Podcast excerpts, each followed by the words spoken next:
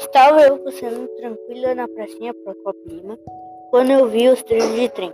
Eu lembrei-me quando eu era criança. O trem passava frequentemente.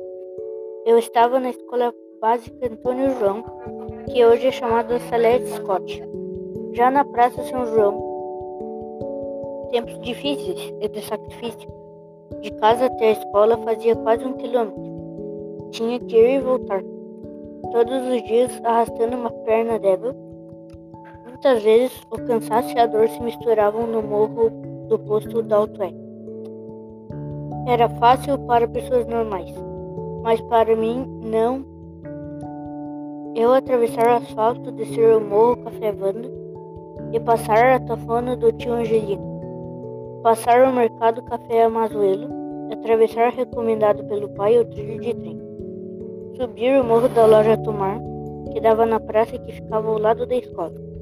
Era o sofrimento diário e eu era pechichinha, pequenina só com sete anos de idade. Naquele tempo, tinha três vias.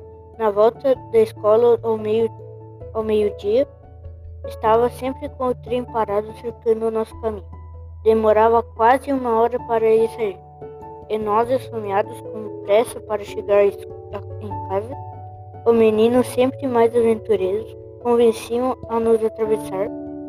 Se eu atravessasse, o uniforme ficaria todo sujo de carvão. O homem do trem não perdoava nem minha mãe. O posto de gasolina ficava à frente para a SC 444. Ao posto ficava a colônia do nono João.